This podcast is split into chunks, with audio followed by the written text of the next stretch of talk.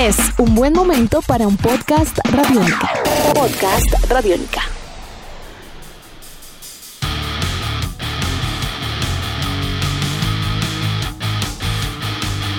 Bienvenidos a esta nueva edición de Podcast Rock and Roll Radio, producto de Radiónica, desarrollado por quienes les hablan Andrés Durán, arroba Andrés Durán Rock, y Héctor Mora, arroba Mora Rock and Roll. Bajo la producción de Juan Jaramillo, Nicolás Castillo y la captura sonora de Camilo Barón, el día de hoy les traemos un tema muy actual para los amantes del sonido rock en general. Dos grandes figuras vigentes en el mundo de la música, quienes con un gran recorrido cada una se han ganado un puesto en la historia del rock and roll.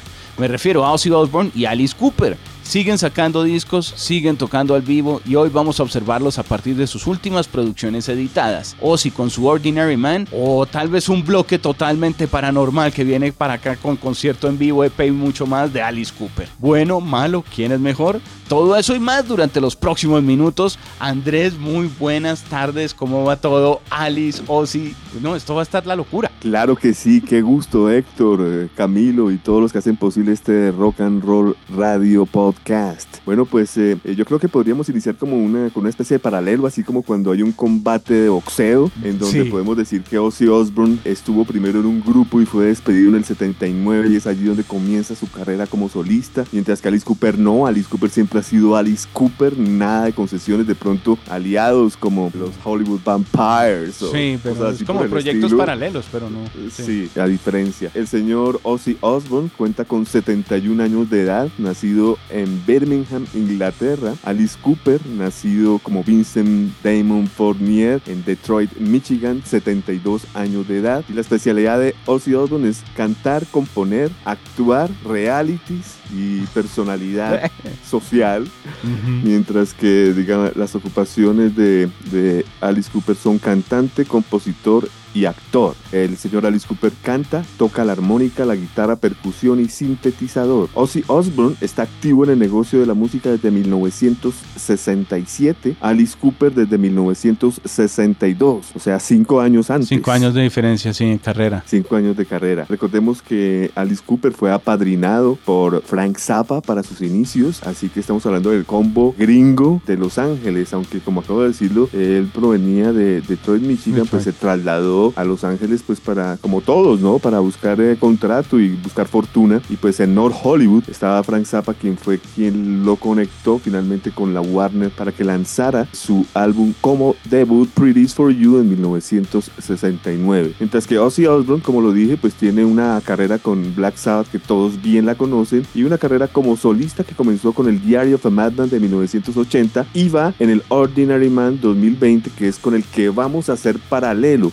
mucha atención. No vamos a hacer paralelo de las dos carreras de los dos artistas porque no acabaríamos. No, sino vamos a hacer un pequeño paralelo entre Ordinary Man 2020 y lo que es el disco más reciente de Alice Cooper que se llama The Bird Comes EP. Es un EP que lanzó en el 2019. Anterior a este EP, Alice Cooper eh, lanzó en estudio un álbum llamado Paranormal del 2017 y también se lanzó un eh, álbum en concierto llamado Paranormal Evening at the Olympia París del 2018. Entonces yo creo que por aquí nomás haciendo este paralelo, Héctor Ozzy está de pereza o está enfermo o algo pasa porque Ozzy no aparecía desde hace muchísimo tiempo antes del Ordinary Man. Cuando digo muchísimo tiempo con esa exageración es porque lo último fue en el 2010. Mientras que Alice Cooper está demasiado ocupado, Héctor. Fíjese usted que el EP, el disco en estudio y disco en concierto.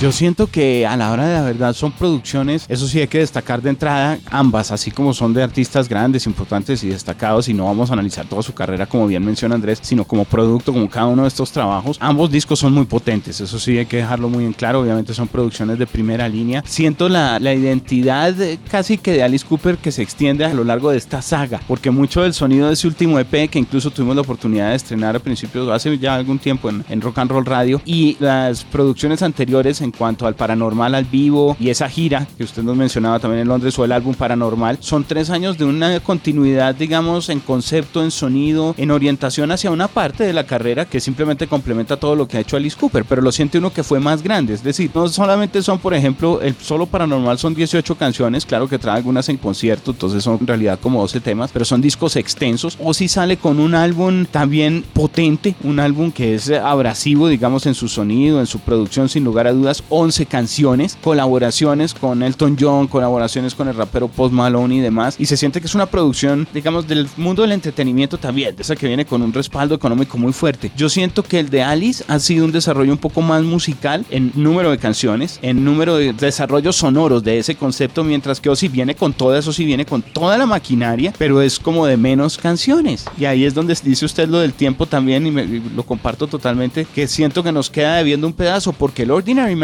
es buen disco y tiene buenas dinámicas y buenas canciones, no todas, le confieso, por ahí la mitad del álbum me gustó, pero hay pedazos como Eat Me o Today is the End que son abrasivos y uno dice, quiero más Ozzy de ese. Bueno, mucha, mucha información, Héctor, en, e- en ese párrafo suyo, así que voy a subdividirlo en dos. Las Ok. partes de los conciertos y la parte de estudio. Entonces, en cuanto a conciertos, a ver, volvamos a hacer el paralelo. Ozzy Osbourne venía de hacer la gira de despedida de Black Sabbath. Yo fui testigo de esto en Ciudad de México, en donde se hizo decorosamente, de manera que, eh, eh, me refiero decorosamente en cuanto a que no cancelaron, eh, no estaban mal de salud ni estaban abusando de drogas. Eh, dejaron por fuera a, a- a Bill Ward, terrible error. Estuvo de la gira Tommy Clufitos, pero bueno, fue una gira vertiginosa, grande, seria, comprometida. Me quito el sombrero para Ozzy porque yo no sé si usted sabe, Héctor, pero cuando Ozzy está con Black Sabbath es diferente que cuando está como él solo. Sí. Así que yo sé que yo sé que Ozzy hizo mucho esfuerzo en esta gira porque le toca estar tranquilito, le toca metérsela toda, todo el, todo el empeño, todo el cerebro, todas las voces, porque pues tiene al lado a Tony que es el verdugo. Forzarse Eh, más, le de- toca ser más serio. Después de esa gira vertiginosa con Black Sabbath que me quito el sombrero, comenzó a hacer giras Ozzy y luego enfermó, no sé si usted recuerda, y volvió de gira, pero ya diciendo que ya era la última La gira. última. Que esto lo ha dicho como tres veces Tres en su carrera. Entonces, que era la última gira y que con Zack Wild, escuche usted bien, con Zack Wild, que con su pupilo, y comenzaron, hicieron como un par de toques y volvió a enfermar Ozzy y chao giras. Y de ahí nos sorprende después con un álbum en estudio, Héctor, que es la segunda parte que quiero que hablemos, las partes en estudio, pero sigamos hablando de concierto ahora con Alice, usted bien lo decía. Esto que acabo de decir versus una gira del álbum Paranormal que dura más de tres años, Héctor. ¿Cómo será de bueno el disco de la gira y los integrantes? Yo también fui testigo de esta gira en donde vi a Chuck Garlic en el bajo, Nita Strauss en la guitarra, Golden Sobel en la batería, Tommy Harrison en la guitarra y Ryan Roxy en la guitarra. ¡Qué banda, Héctor! Brutal. ¡Qué músicos! ¡Qué arreglos! Ya existe la tecnología para que cada canción del teatro de Alice tenga sus efectos especiales para sus Claro. propósitos. Ya le es el eso. mejor momento para esto, Héctor.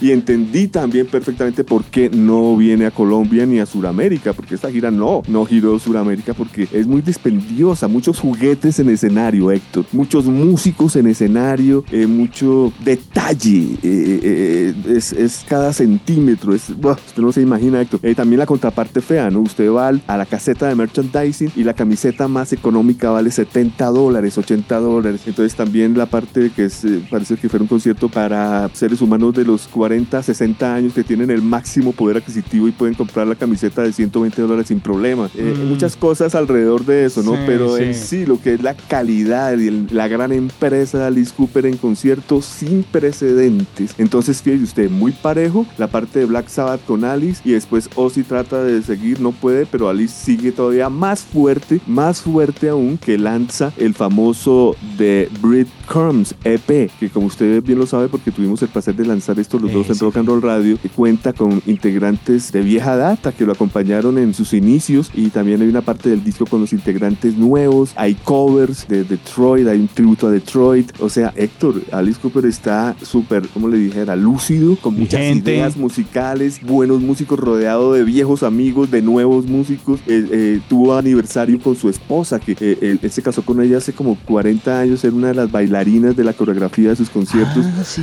Y, y- y es un ejemplo de, de lo que es matrimonio, de aguante 40 años. En fin, similar también Ozzy con Sharon, a diferencia que Sharon es la que ha estado detrás de Ozzy Maneja todo el negocio. manejando todo el negocio, mientras aquí la esposa de, de Alice es compañera de trabajo en el escenario. Eh, me parece más bello, ¿no? No, Y los hijos, la hija también está ahí como la enfermera. En fin, es, es- es una maravilla Alice Cooper.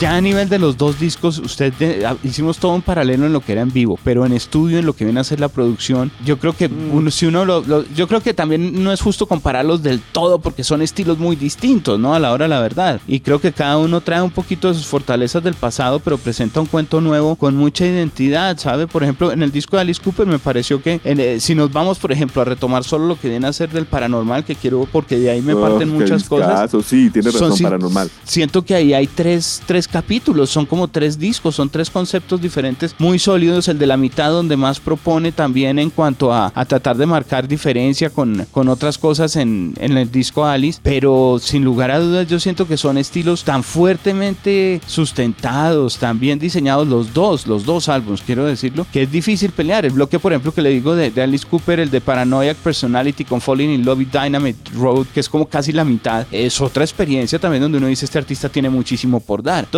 creo que no debemos verlo solamente como por número de canciones 1, 12 y el otro 11, sino en realidad como por conceptos. No sé usted cómo lo sintió en ese estudio. Uy, no, Héctor, ahí sí usted dio en el clavo. Para mí, Paranormal es un álbum perfecto, comenzando que los integrantes, eh, nombremos rápidamente, Neil Smith, Dennis Dunaway, Michael Bruce, Glenn Brookston, el baterista de U2, Larry Mullen Jr. en la batería, Roger Glover de Deep Purple, Billy Gibbons de CC Top. No, Eh, eh, no, es que por todas partes es el super álbum, las canciones son increíbles, tiene sencillos, tiene canciones suaves, tiene lo que es Alice Cooper como él, tiene un bonus disc que es en concierto invitando a Michael Bruce, a Glenn Buxton, a todos los eh, miembros que lo acompañaron en, en una época. Sí. Qué discazo, Héctor, es de lo mejor que salió en 2017. Ozzy me sorprendió y creo que me sorprendió más cuando pasó lo siguiente. No sé si usted sintió lo mismo, Héctor. ¿Recuerda usted que antes de que se lanzara el disco Ordinary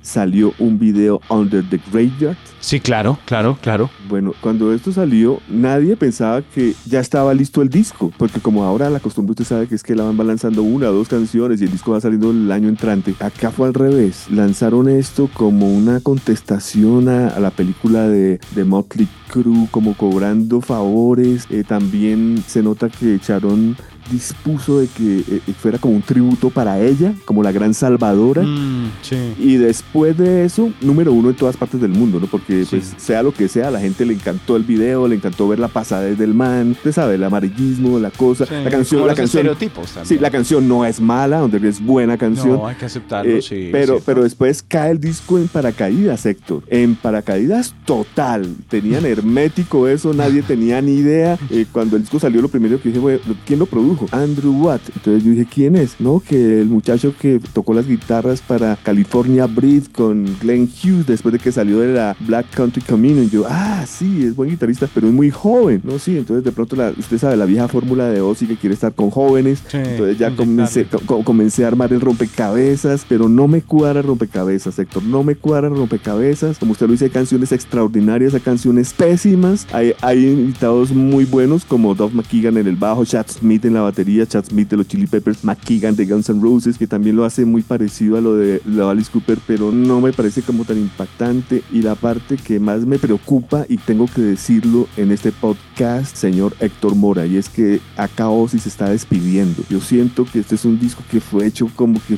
por si acaso Sí. pasaba algo, porque muchas complicaciones de salud, las líricas de las canciones, usted ya lo oyó ¿Será? bien. Yo creo que esto es una despedida. Uy, no lo había pensado, pero ahora que usted lo menciona en esta charla, pues me deja pensando muchas cosas, porque sí habría, digamos, una explicación, una estrategia, una serie de elementos que podrían darnos a entender que había un afán de sacar el material. Sí, ahora que la analizaba usted y yo también razonaba y decía, no, pero tiene mucha razón. Esto que estamos analizando, lo triste sería que fuera este el legado, porque el disco no está malo, no está, pues, o sea, ya sí hay unas canciones, digamos, que es cierto, la verdad dejan mucho que desear, pero uno diría, en resumidas cuentas, este no debería ser el último legado de Ozzy. En ese Pero, sentido, sí, por lo sí menos, queda Héctor, asustado. por lo menos no es tan malo como Scream y Black Rain. No, no, no, estoy de acuerdo, estoy de acuerdo, ha mejorado. Y me sorprendieron las dos canciones con el rapero Pots Malone, las dos. Sí, y Tanto It's Alright como Take What You Want me parecieron Total. interesantes. Yo no sabía quién era Post Malone, me puse a investigar. Ozzy y los invitados, ¿no? Que no hemos mencionado, Héctor, como Slash, Tom Morello, Elton John, Ah, bueno, sí, sí, Scott. Eh, hay gente dura aquí, sin lugar a dudas. sí. No, no iban a salir con una producción pequeña, lo que le decía, No. siente uno una maquinaria y el disco abre con un Ozzy agresivo que comienza con It's Alright y un grito de es una redada y vuelve a sentir uno un poco esa locura que es chévere, como de, del Ozzy loco pero coherente que nos gustaba. Quedamos con grandes expectativas, vamos a ver cómo se sustenta esto dentro de poco, también cuando se retomen si- y en el momento en que se retomen o si se pueden retomar conciertos por parte del señor Ozzy Osbourne en un futuro. Eh, estaremos viendo también muchas más cosas alrededor de esta música. No sé, algo que usted quiera destacar ya casi acercándonos al final de estas... Claro que eh, sí, Héctor. Recuerde que Ozzy ya ha dicho públicamente que tiene Parkinson. Usted ya comparar es feo, pero recuerde usted los actores y- o los músicos que tienen Parkinson. Tomemos un ejemplo, Glenn Tipton. No, es Eh, terrible. eh, es terrible, entonces pues sí puede ser la despedida de Ozzy Osbourne sin lugar a dudas porque ya, ya se ha dicho públicamente su enfermedad y ahí no hay reversa, Eh, mientras que nuestro amigo Alice Cooper yo lo veo que está cada vez mejor, es increíble este señor, Eh, nos vemos más viejos usted y yo, Héctor, que Alice Cooper.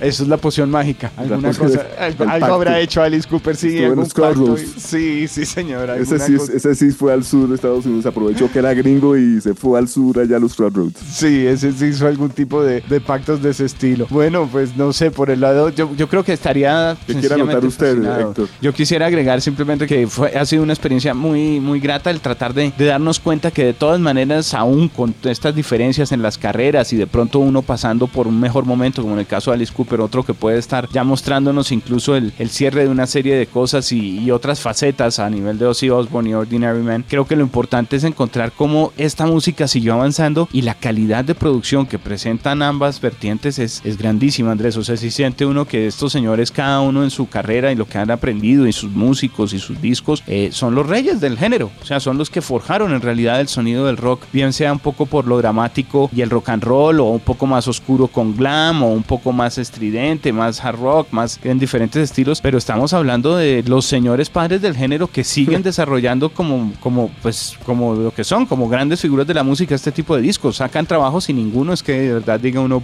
terrible, ah, así tampoco. No, no, señor, tiene usted toda la razón. Tanto Ozzy como Alice Cooper están tranquilamente en el top 10, no solo de cantantes, sino frontman en la historia de la música. Uy, frontman, sí, súmele eso. Sí, señor. Y los dos teatreros, ¿no? Y con coreografía y con todo el amarillismo y las noticias y los ires y venires. Claro que yo creo que en ese sentido hubo influencia clara de Alice Cooper en, en, en Ozzy y en Black Sabbath. Ah, sí, totalmente. Eso sí, claro. eh, eso sí hay que dejarlo claro. Sin Alice Cooper no hubiera habido Black Sabbath. Exacto.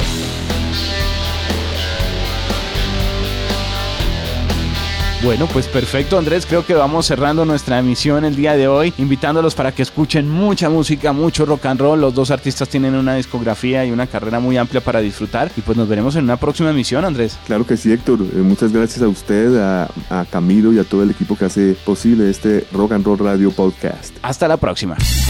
Nuestros podcasts están en radionica.rocks, en iTunes, en RTVC Play y en nuestra app Radionica para Android y iPhone. Podcast Radionica.